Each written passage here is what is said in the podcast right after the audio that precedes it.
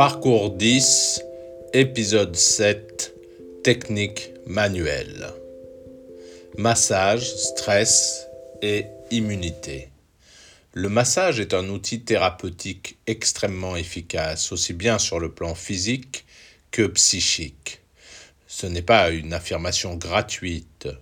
De plus en plus d'études scientifiques le démontrent le profond sentiment de bien-être qu'il procure déclenche l'envoi d'un message de relaxation à l'hypothalamus. Celui-ci commande alors aux glandes surrénales de réduire la production de cortisol et d'adrénaline. Ces deux hormones nous tiennent en alerte en cas de stress. Elles nous sont d'un grand secours, mais peuvent aussi avoir des effets délétères en cas d'overdose.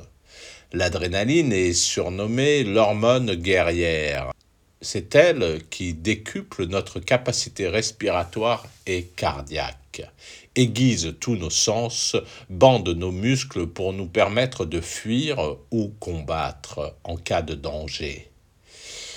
Mais elle n'agit pas seule. Très vite, le cortisol vient l'épauler, même si ses effets ne sont pas perceptibles.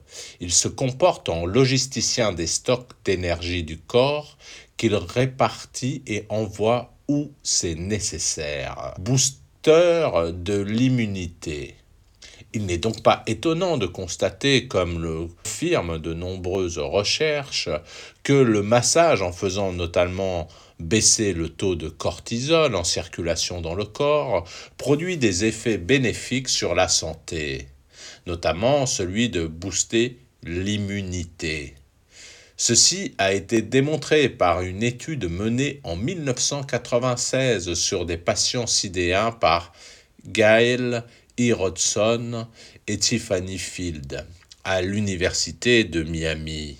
Les sujets ont reçu un massage de 45 minutes 5 jours par semaine pendant un mois au bout duquel on a mesuré leur taux de lymphocytes NK, alias cellules tueuses naturelles, ayant un rôle spécifique dans la lutte contre les virus. Non seulement celui-ci avait augmenté, tandis que ceux de la noradrénaline et du cortisol avaient baissé, mais l'efficacité de ces cellules tueuses avait également été améliorée. L'année suivante, une autre étude menée sur des sujets sains confirmait une amplification de l'activité des cellules immunitaires non spécifiques, leucocytes, etc. Détoxination. Enfin, l'un des effets les plus avérés du massage est l'activation du système lymphatique. Ce vaste réseau de canaux et de ganglions sillonnant notre corps est chargé de l'élimination des toxines qu'il produit ou absorbe.